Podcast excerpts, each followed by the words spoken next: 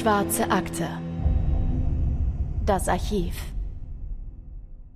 Es ist Montag, der 2. August 1993. Ein sonniger Tag in dem kleinen Ort Murino am Baikalsee im russischen Sibirien. Der See liegt in einer bergigen Region nördlich der mongolischen Grenze. Umgeben ist er von vielen Wanderwegen und tausende Wanderer sind jährlich auf diesen Wanderwegen unterwegs. Wie viele Besucher 1993 genau auf den Wegen unterwegs sind, das weiß heute natürlich niemand mehr. Aber der Fokus schreibt, dass 2019 mehr als 1,6 Millionen Touristen zum Baikalsee kamen, um zu wandern, zu entspannen und Urlaub zu machen. Gerade Wanderer wollen die Zedernwälder und die wunderschönen Seen erkunden und auch die Bergkette Kamada Bahn.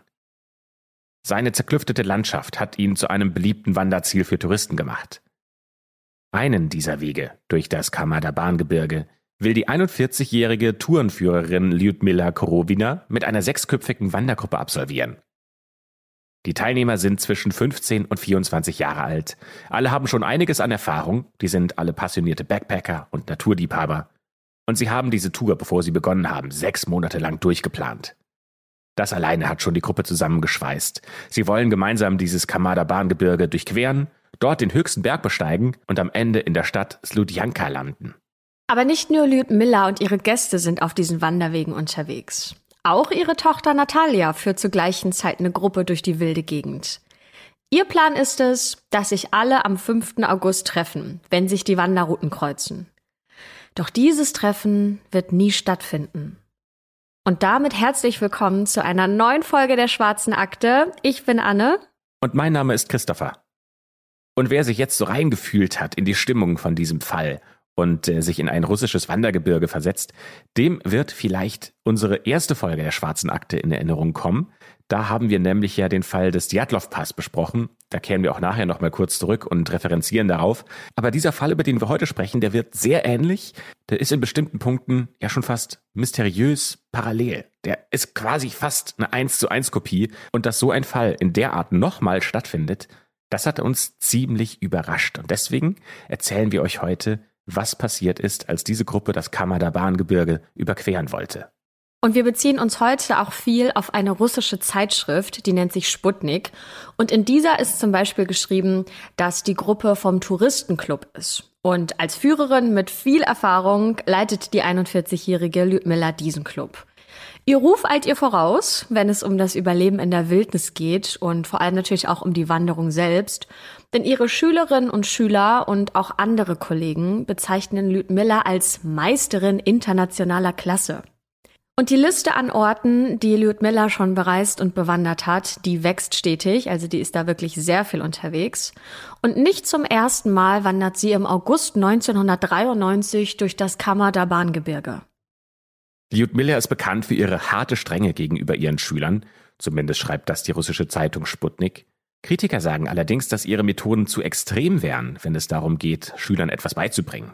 Denn ihre Methode lautet riesiger Druck, denn sie glaubt, dass sie nur damit ihre Schützlinge zu besserer Leistung bringt.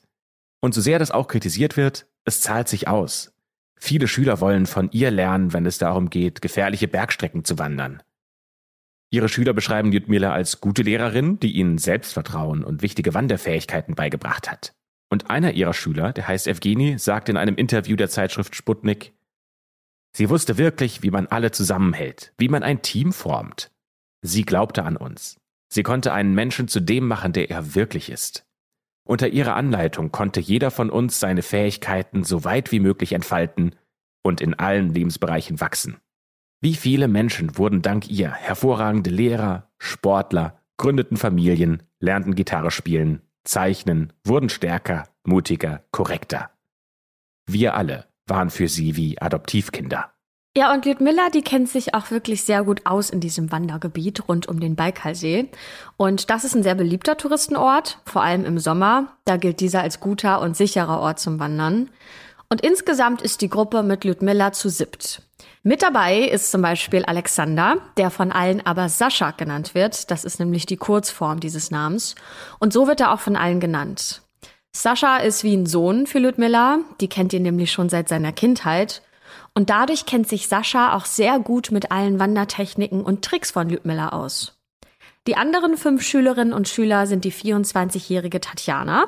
Die ist Sekretärin in einer Schule und äh, liebt die Berge und hat auch schon mehrere Wanderungen mit Ludmilla gemacht. Und auf Fotos, die wir von der Gruppe im Internet gefunden haben, da trägt sie einen Fransenpony und ist sehr stark geschminkt. Auf der Wanderung selbst trägt sie ein Kopftuch als Kopfbedeckung und ist aber meistens ungeschminkt in der Natur unterwegs. Der 19-jährige Dennis ist ein weiteres Mitglied der Gruppe. Der ist schon lange Mitglied in Jutmilas Touristenclub und er kennt sie sehr gut. Die 17-jährige Valentina, die wird auch Valja genannt, hat dunkelblonde lange Haare, die sie während der Wanderung als Zopf trägt.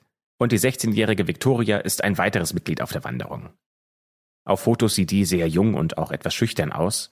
Die hat schulterlange, verwuschelte dunkle Haare und sie ist diejenige, die am wenigsten trainiert, was Bergwanderungen angeht, in dieser Gruppe ist.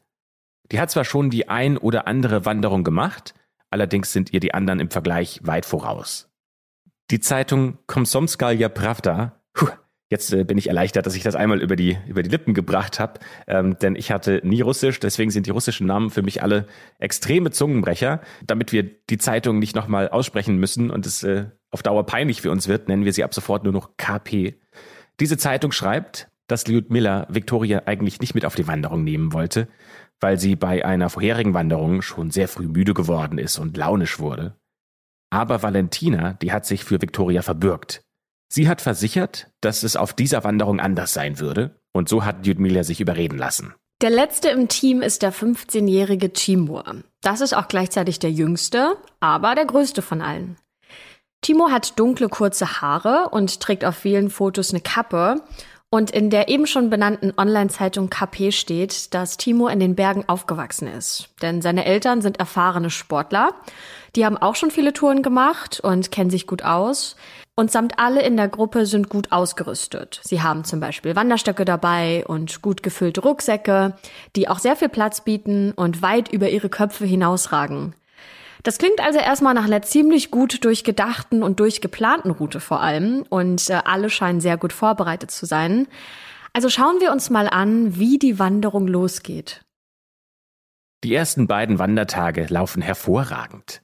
Lyudmila und ihre Schülerinnen und Schüler liegen wirklich gut in der Zeit, während sie den Berg Tritans besteigen.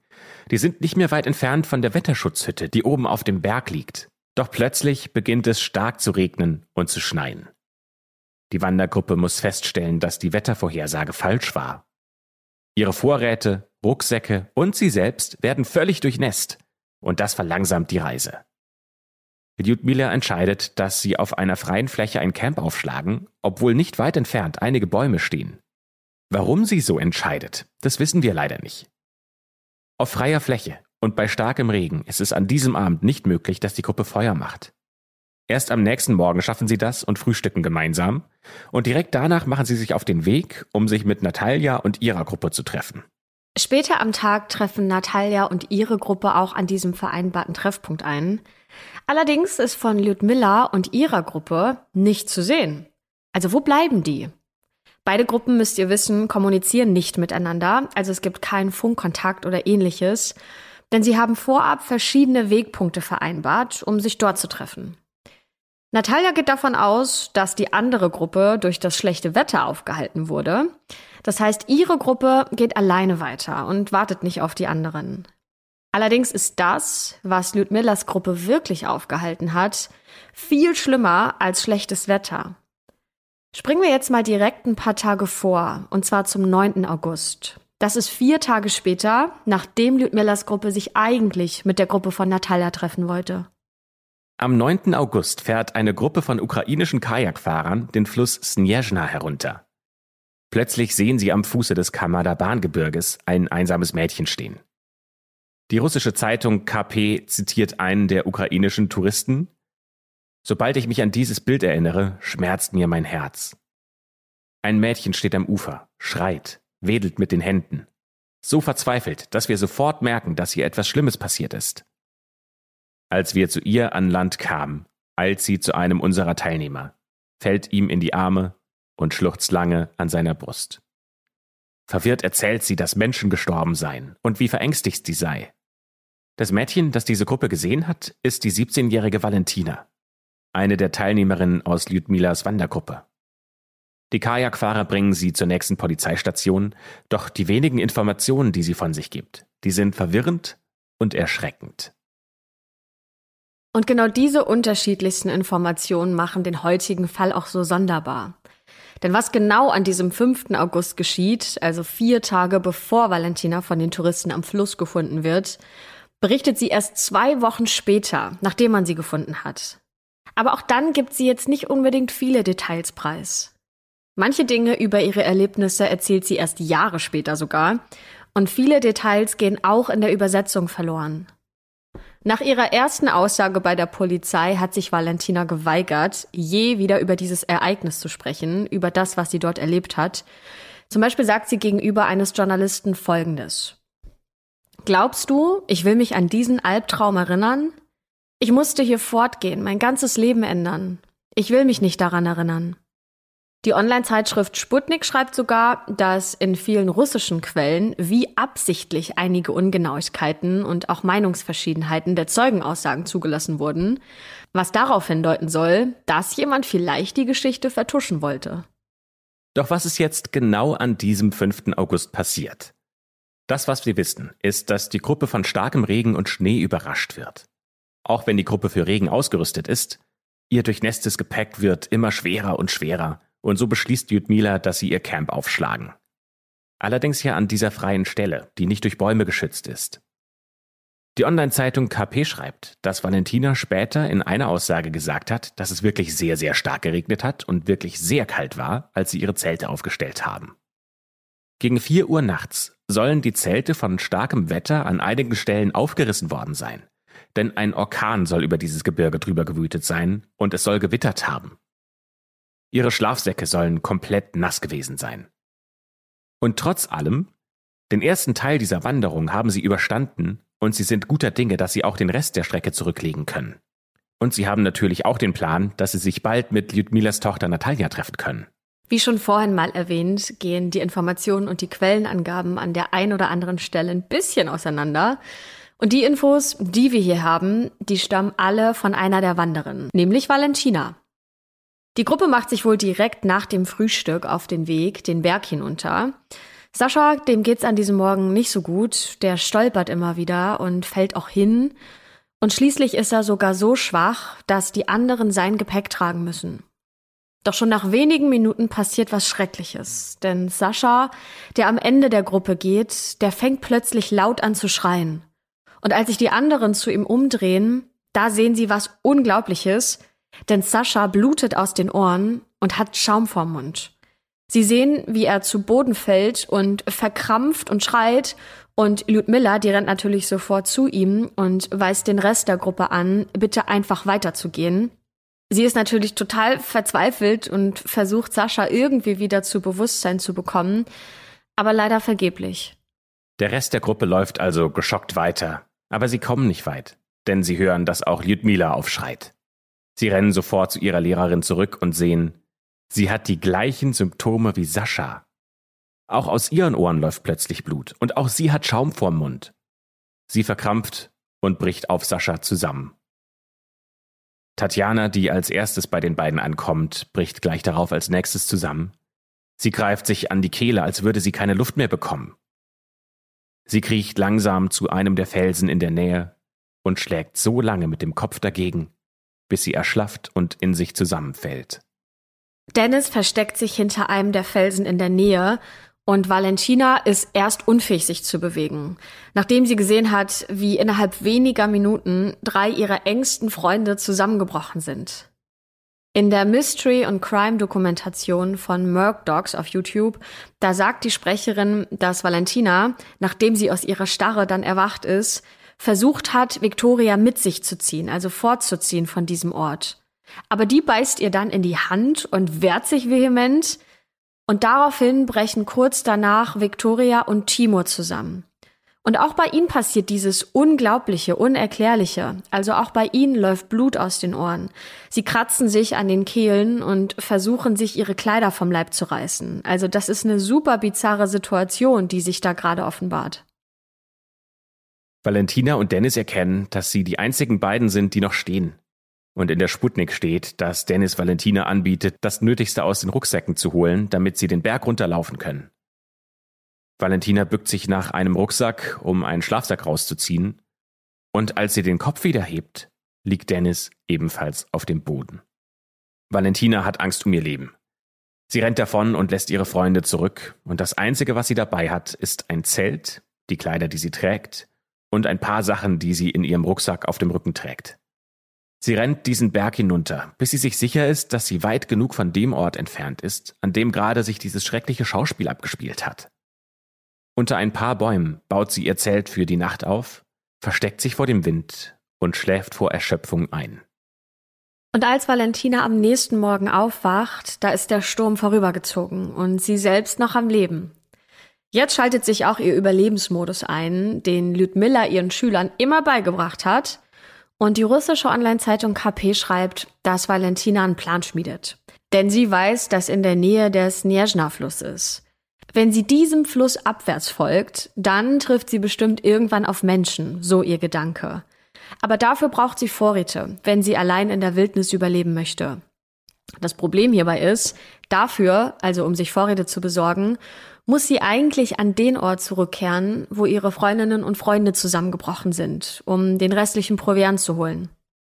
Das heißt, daran führt kein Weg vorbei und deswegen macht sie sich auch entschlossen und mutig auf den Weg dorthin zurück. Und als sie an diesem Schreckensort ankommt, da kann sie erkennen, dass sich auch keiner ihrer Freunde bewegt hat. Angeblich versucht sie die Augen so gut wie möglich geschlossen zu halten, um dieses Elend, den Tod nicht zu sehen. Sie greift schnell nach einer Karte und den Vorräten in den Rucksäcken der anderen und verschwindet wieder, so schnell sie kann, weg von diesem Ort. Der Sputnik schreibt, dass Lyudmila zu diesem Zeitpunkt wohl noch gelebt hat. Sie soll Valentina Anweisungen gegeben haben, wie sie aus den Bergen rauskommt. Aber weder die Details sind klar, noch gibt es eine zweite Quelle, die genau das Gleiche behauptet. Deswegen wissen wir nicht zu 100 Prozent, ob das stimmt oder ob Lyudmila nicht schon direkt nach Sascha gestorben ist. Valentina will schnellstmöglich zurück in die Zivilisation, aber sie kennt den Weg nicht genau. Sie folgt vier Tage lang Stromleitungen, die sie sieht, in der Hoffnung, dass die zu einem Dorf führen, und der Weg führt sie hinunter zum Fluss Anikta, wo sie die Nacht des 7. August verbringt. Am nächsten Tag stolpert sie über einen verlassenen Relaisturm auf 2310 Metern Höhe, wo sie die Nacht verbringt. Allerdings findet sie nicht die Zivilisation, die sie sich erhofft. Das Einzige, was sie findet, ist ein verlassenes Dorf, in dem niemand mehr lebt. Aber da gibt es weder ein Telefon, noch Hilfe, noch irgendwas, was sie benötigen könnte. Also folgt sie Wasserleitungen, die sie findet, und kommt so zum Snezhna. Und durch diese viertägige Wanderung, die sie da schon hinter sich gebracht hat, ist Valentina total fertig und ihre Vorräte sind auch so gut wie aufgebraucht. Und laut KP wird ihr klar, dass sie es nicht allein durch den Fluss und die Felsen schaffen wird. Denn die Strömung ist viel zu stark und außerdem hat sie mittlerweile mit einer schweren Erkältung, mit Husten und Fieber zu tun. Ab diesem Zeitpunkt bereitet sich Valentina im Grunde auf ihren Tod vor, also sie freundet sich gedanklich tatsächlich immer mehr damit an. Allerdings, jetzt kommt's, ist sie schmutzig von der Wanderung und so will sie auf gar keinen Fall sterben. Sie zieht deswegen ihre Kleidung aus, steigt dieses eiskalte Wasser und wäscht sich von Kopf bis Fuß. Ihre nassen Sachen hängt sie so lange zum Trocknen an die Äste der umliegenden Bäume. Doch glücklicherweise findet Valentinas Leben hier kein Ende. Denn sie wird ja wenig später von dem Kajakfahrer am Flussufer gefunden und in Sicherheit gebracht. Erst am 26. August birgt ein Suchtrupp die toten Körper ihrer Freunde. Das liegt unter anderem daran, dass Valentina lange Zeit nicht alle Details des Vorfalls erzählt und das Wetter so schlecht ist, dass kein Bergungsteam raus kann, um nach den Toten zu suchen. Deshalb liegen die Körper fast zwei Wochen allein in der Wildnis. Die Wetterbedingungen und die Tiere, die dort leben, sorgen dafür, dass die Körper extrem entstellt sind. Zum Beispiel werden drei Personen ohne Schuhe gefunden. Und das Überraschendste ist, im Autopsiebericht steht, dass fast alle an Unterkühlung gestorben sind. Die Ausnahme ist Lyudmila. Sie soll an einem Herzinfarkt gestorben sein. Alle zeigen Anzeichen von gequetschten Lungen und Proteinmangel aufgrund von Unterernährung. Und die Todesfälle werden schließlich als Unfall eingestuft. Aber seltsam ist, dass vom Blut aus den Ohren und von dem Schaum vor dem Mund gar keine Rede mehr ist. Ja, und die große Frage ist, was ist hier passiert und warum sind genau diese wichtigen Punkte nicht in der Autopsie aufgetaucht? Und über all diese Punkte gibt es die wildesten Theorien. Von Aliens über Bigfoot, der durch die Wälder wandert, über KGB-Verschwörungen bis hin zu Vergiftungen. Und wir schauen uns mal ein paar der Theorien an. Und wenn ihr den Fall noch nicht gehört habt, macht das mal nach dieser Folge. Fall Nummer eins der schwarzen Akte, die Reise über den Djatlov-Pass. Es ist Wahnsinn, dass sich die gleiche Geschichte oder eine sehr ähnliche Geschichte zweimal in einer relativ ähnlichen Region abgespielt hat. Werbung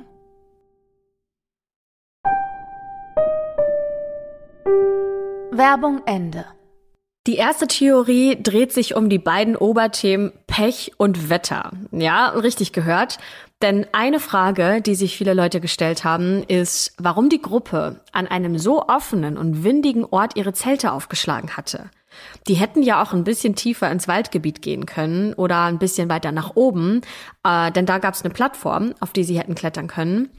Denn angeblich soll die Entfernung gar nicht so weit gewesen sein. Es gibt einen Journalisten, der heißt Wladimir, und der vermutet gegenüber dem Sputnik, dass die Entfernung auf der Karte in der Realität doch ein bisschen gravierender waren. Also 100 Meter in den Bergen ist keine so kurze Entfernung, wie es erst aussieht.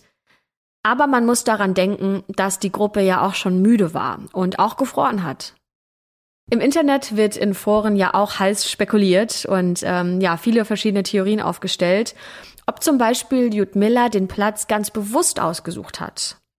Denn sie war für ihre etwas härteren Methoden bekannt und vielleicht wollte sie ihren Schützling ja zeigen, wie man auch unter diesen extremen Wetterbedingungen auf einer freien Fläche überleben kann. Offiziell zeigt der Autopsiebericht der Toten, dass bis auf Lyudmila alle an Unterkühlung gestorben sind. Doch die Ergebnisse der gerichtsmedizinischen Untersuchungen, die werden laut Sputnik hinterfragt. Wie zuverlässig sind Untersuchungen an Körpern, die mehr als zwei Wochen unter freiem Himmel gelegen haben? Dabei soll die Unterkühlung offensichtlich nur ein Begleitfaktor gewesen sein und nicht die eigentliche Ursache für den Tod der Wanderer. Jewgeni, ein ehemaliger Schüler Lyudmilas bezweifelt laut Sputnik diese Theorie. Er sagt, dass Lyudmila mit ihrem Wissen und ihrer Expertise niemals ihre Schützlinge mit zu wenig Essen versorgt hätte oder sie hätten erfrieren können. Er sagt, ich kann eher an Außerirdische glauben, als dass Lyudmilas Leute erfrieren. Ich habe ein Dutzend Reisen mit ihr gemacht und ich weiß, wovon ich spreche. Vielleicht war es eine Vergiftung. Es gab eine starke Gewitterfront. Vielleicht ist die Gruppe in eine hohe Ozonkonzentration geraten, die der Körper nicht ausgehalten hat. Kurzer Exkurs zum Thema Ozon. Das ist ein Reizgas und auf der Seite des Umweltbundesamtes steht, dass Reizerscheinungen der Augen, Atemwegsbeschwerden und Kopfschmerzen typische Symptome sein können. Besonders nach körperlicher Aktivität im Freien wurde bei Erwachsenen in Studien eine verminderte Lungenfunktion festgestellt und bei einem erhöhten Atemvolumen kann das Ozon tief ins Lungengewebe eindringen, es schädigen und auch Entzündung hervorrufen. Aber trotzdem würde das nicht unbedingt das Bluten aus den Ohren oder den Schaum vor dem Mund erklären. Valerie, das ist jemand aus dem Tourismusbereich, der auch viele Wanderungen leitet und der auch schon sein ganzes Leben in der Taiga verbracht hat. Der hat gemeinsam mit seinem Kollegen Wladimir 1993 nach Lübmillers Gruppe gesucht. Gegenüber der Zeitung KP erzählt er, dass der Tod der Gruppe für ihn ein riesiges Rätsel sei, denn er sagt, die Taiga ist keine Wüste und kein Polareis. Wenn man ein erfahrener Wanderer ist, so wie Lyudmila, und wenn man im Sommer reist, ist es unmöglich, an Kälte zu sterben. Du machst 20 Minuten ein Feuer und bist gerettet. Und auch sein Kollege sagt, schlechtes Wetter ist kein primärer Todesgrund.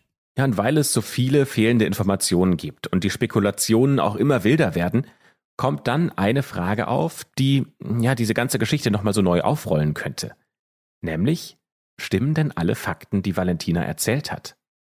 Denn dieses Erlebnis, das war ja recht traumatisch für sie, da könnten einzelne Teile übertrieben oder auch ungenau sein. Und es könnte tatsächlich möglich sein, dass die Gruppe an Unterkühlung gestorben ist, weil sie nicht ausreichend vor Wind und Wetter geschützt waren. Und dadurch, dass Valentina in den Wald geflohen ist oder sie vielleicht andere Kleidung anhatte oder oder oder, äh, könnte das der Grund sein, weshalb sie überlebt hat. Ein Nebeneffekt, wenn Menschen an Unterkühlung sterben, ist häufig ein paradoxes Ausziehen der Kleidung kurz vor dem Tod. Das wäre eine Erklärung dafür, warum die Wanderer teilweise ohne Schuhe und ohne Klamotten gefunden wurden. Die anderen Symptome, wie das Kratzen am Hals oder das Blut aus den Ohren und der Schaum vor dem Mund, die lassen sich aber dadurch nicht erklären. Eine andere Theorie ist eine Verbindung zum Militär. Nämlich, dass die Wanderer etwas gesehen haben, was sie nicht hätten sehen sollen. Diese zweite Theorie besagt, dass die Wanderer einem russischen Militärsexperiment, das in den Bergen stattgefunden hat, in die Quere gekommen sind und dass sie für das, was sie gesehen haben, getötet wurden. Ihr Tod soll dann anschließend von der Polizei und dem Gerichtsmediziner vertuscht worden sein. Vielleicht hat es ja eine Planänderung der Route gegeben, dass sie an einem Experiment vorbeigeführt hat. Aber auch diese Theorie hinkt. Denn der Ort, an dem man die Wanderer gefunden hat, ist ein sehr öffentliches Gebiet, in dem gerade im Sommer zu jeder Zeit Touristengruppen reisen. Sibirien bietet mit Sicherheit ausreichend andere Möglichkeiten, um irgendwo da ein Experiment durchzuführen, das geheim bleiben soll. Und da wäre es ja schon eher seltsam, wenn es so ein Experiment mitten in der Touristensaison an einem öffentlichen Ort gegeben hätte. Und Valentina hat ja überlebt. Wenn die Gruppe also was gesehen hat, was sie nicht hätten sehen sollen, dann ergibt das ja gar keinen Sinn, Valentina überleben zu lassen. Sie hätte sich auch von niemandem in diesem Gebiet verstecken können. Also wenn man sie hätte zum Schweigen bringen wollen, dann hätte man das auch geschafft. Und die dritte Theorie ist Unterernährung oder Vergiftung. Juri war für die Suchaktion der toten Wanderer verantwortlich. In einem Interview mit der KP sagt er, dass er sich sicher ist, dass die Jugendlichen von ihrer Anführerin Lyudmila getötet wurden. Und das ist eine krasse Behauptung. Er sagt, dass er Lyudmila schon lange vor dem Vorfall kannte und einmal haben sich ihre Wege im Norden des Baikalsees gekreuzt. Lyudmila soll dort mit zwei 16- bis 17-jährigen Jungen von einem Berg zum Lager unterwegs gewesen sein und die Jungen hätten müde ausgesehen. Einer der beiden sogar so sehr, dass er nicht mal mehr eine Axt anheben konnte, um Holz zu hacken. Juri sagt, dass er ihnen Tee und Brot angeboten hätte und die Jungs sich darauf gestürzt hätten, als hätten sie ewig nichts zu essen bekommen. Er hätte gefragt, was passiert sei, und Lyudmila antwortete, dass sie eine Art Überlebensübung gemacht hatten und sie mit dieser Gruppe mit einem Minimum an Essen und Kleidung campen gegangen wäre. Einer der Retter vor Ort erzählt Sputnik, dass sie von der geringen Menge an Lebensmitteln bei den Zelten erschrocken gewesen waren, die sie da gefunden hätten. Zum Abendessen und zum Frühstück sollen die Wanderer nämlich nur eine Fleischkonserve mit 338 Gramm und eine Dose Fisch mit 250 Gramm gegessen haben. Also alle zusammen. Ob es Beilagen gab, das weiß er nicht. Aber er sagt, dass die Proteine in der Nahrung für sieben gesunde, müde Menschen auf jeden Fall zu wenig sei. Der Pathologe, der die Untersuchung an den Leichen durchgeführt hat, der konnte feststellen, dass im Gewebe der Toten, also in der Leber und auch überall sonst, Glucose vollständig fehlte. Das sei ein Nebeneffekt einer Unterkühlung, und zwar in Verbindung mit einer vollständigen Erschöpfung des Körpers. In einem Interview mit der Online-Zeitung KP sagt Valentina allerdings, dass sie viermal am Tag warm gegessen hätten. Dafür hätten sie immer Feuer gemacht und gekocht. Außerdem hätten sie Snacks wie Müsli, Milchpulver, Cracker, Karotten, Rüben, Zwiebeln und Süßigkeiten dabei. Und ihrer Meinung nach hätte Lüdmila für jeden zweieinhalbtausend Kalorien eingerechnet. Die durchschnittliche Kalorienzufuhr für Männer und Frauen zwischen 19 und 25 Jahren liegt zwischen 1900 bis 2500 Kalorien pro Tag. Das heißt, in dem Rahmen passt das ungefähr, auch wenn die ja bei dieser Bergwanderung viel, viel mehr Kalorien verbrauchen. Bei der Vergiftungstheorie gibt es dann wiederum verschiedene Optionen, welche die Ursache für die Vergiftung sein könnten.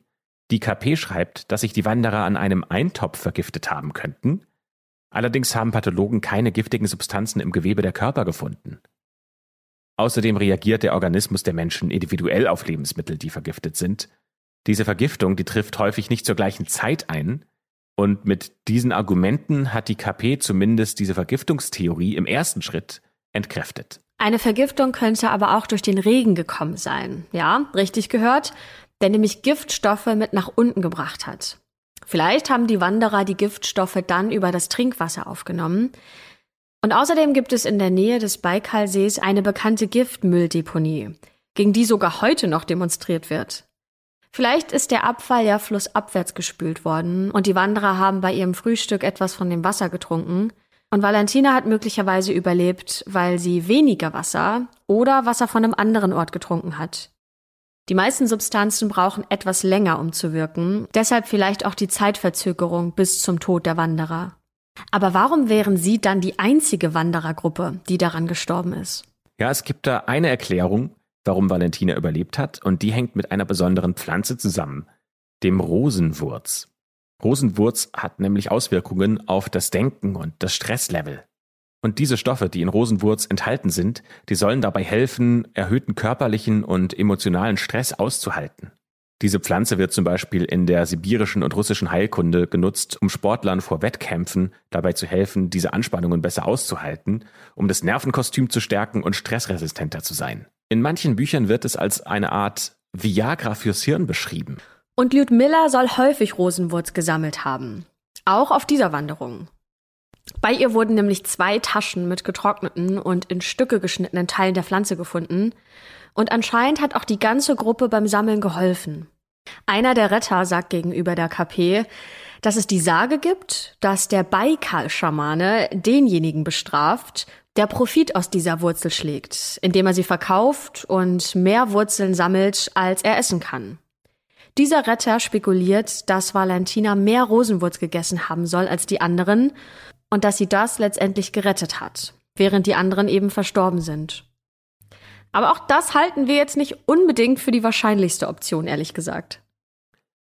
In verschiedenen Foren weisen Menschen darauf hin, dass die Symptome, die Valentina beschreibt, auch durch chemische Waffen entstehen können. Insbesondere Nervenkampfstoffe können Schaum vor dem Mund und Krämpfe auslösen. Wer mit Nervenkampfstoffen in Berührung kommt, kann folgende Symptome haben. Vermehrter Speichelfluss, Muskelzuckungen, Erbrechen, Krämpfe, und schließlich kommt es zur Atemlähmung, sodass die Betroffenen qualvoll ersticken. Auch Herzstillstand kann durch einen Nervenkampfstoff verursacht werden. Und das würde ja zu Lyudmilas Todesursache passen. In diesem Zusammenhang würde auch die Todesursache der Unterkühlung Sinn ergeben. Wenn das Nervengift sie bewusstlos gemacht hat oder sie ins Koma gefallen sind, dann könnten sie aufgrund der Kälte an Unterkühlung gestorben sein. Nervenkampfstoffe wurden in Kriegen oftmals mit einem Flugzeug versprüht, sodass sich Flüssigkeitströpfchen und Gase in der Luft bilden konnten. Und diese großen Tröpfchen sind dann zu Boden gefallen, haben ihn verseucht und sehr kleine Tröpfchen bleiben als unsichtbare Schwebestoffe in der Luft. Diese Schwebestoffe und das Gas bilden eine Wolke, die dann vom Wind getragen wird.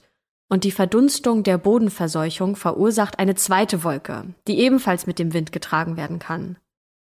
Natürlich hängt die Wirkung des Gifts von den meteorologischen Bedingungen ab, weil Wind und starker Regen die Wirkung schwächt. Aber schwacher Wind kann das Gift eben noch Dutzende Kilometer weit tragen, sodass es dann dort woanders Vergiftung auslösen kann. In vielen Foren wird diskutiert, ob nicht Novichok als Gift in Frage käme. Und vielleicht erinnert sich der ein oder andere noch an den Fall vor ein paar Jahren, als der ehemalige russische Doppelagent Sergei Skripal und seine Tochter vergiftet wurden und nur knapp überlebt haben. Nach Angaben der Bundesregierung stammt das Gift aus einer der Novichok-Gruppen und auch der russische Kreml-Kritiker Nawalny ist vor zwei Jahren mit Novichok vergiftet worden. Novichok heißt auf Russisch Neuling und es sind Nervenkampfstoffe, die Sowjetrussland ab den 70er Jahren entwickelt hat. Und mindestens bis in die 90er Jahre haben sie die Kampfstoffe in Russland weiter erforscht. Es existieren hunderte chemische Varianten und manche von ihnen gehören zu den tödlichsten Nervenkampfstoffen der Welt. Novichok gibt es meist in Pulverform, aber es gibt es manchmal auch als Gas oder als Flüssigkeit. Und man nimmt es entweder über die Haut oder über die Atemwege auf. Ja, und dazu kommt, dass dieses Gift im Körper nur schwer nachzuweisen ist und die Überlebenschancen auch gering ausfallen. Zu dem Nervengift gibt es allerdings nur wenige Details. Die Symptome sind verstärkter Speichelfluss, Atemprobleme und schlussendlich eine Lähmung des Herzmuskels. Erbrechen und Schaum vor dem Mund sind weitere typische Symptome. Aber wenn es wirklich so gewesen ist, wie ist das Nervengift dann an diesen Ort gekommen? Und warum ist Valentina dann nicht davon betroffen? Ja, was meint ihr? Welche Theorie ist am wahrscheinlichsten? Und warum hat Valentina überlebt? In einem Interview mit der Zeitung KP antwortet sie auf diese Frage, dass sie auf dem Land auf einem Bauernhof aufgewachsen ist und schon immer schwere körperliche Arbeit geleistet hat. Sie wäre schon immer robust gewesen und hatte nie Angst vor Schwierigkeiten oder körperlicher Anstrengung. Aber ob das jetzt die Erklärung für alles ist, was da passiert ist, das klingt doch eher zweifelhaft. Ja, irgendwie sind keine dieser ganzen Theorien so richtig schlüssig, zumindest alleine in sich schlüssig. Jeder hat irgendwie das ein oder andere Detail, was vielleicht passen könnte. Zum Beispiel die Theorie mit dem Nervenkampfstoff. Die klingt zumindest von den Symptomen her noch am schlüssigsten. Aber trotzdem gibt es noch ganz, ganz viele ungeklärte Fragen. Ein paar Jahre später sollen Freunde der Opfer ein paar Meter entfernt vom Unglücksort einen Gedenkstein mit dem Namen der Wanderer, die nicht zurückgekehrt sind, aufgestellt haben. Valentina lebt immer noch. Sie ist mittlerweile 45 Jahre alt. Die KP schreibt, dass sie nach dem College-Abschluss ihre Heimatstadt verlassen haben soll und dass seitdem niemand weiß, wo sie lebt. Und was auch immer mit den Wanderern im Kamada Bahngebirge wirklich passiert ist, wir werden es wahrscheinlich nie erfahren. Und damit schließen wir diese Folge der Schwarzen Akte. Vielen Dank fürs Zuhören. Schreibt doch gerne unter dem neuesten Instagram-Post auf unserem Instagram-Channel, was ihr glaubt, was passiert ist. Wir sind sehr gespannt auf eure Meinungen und freuen uns, wenn ihr nächste Woche ebenfalls wieder einschaltet, wenn wir einen neuen Fall in der Schwarzen Akte für euch öffnen. Bis zum nächsten Mal.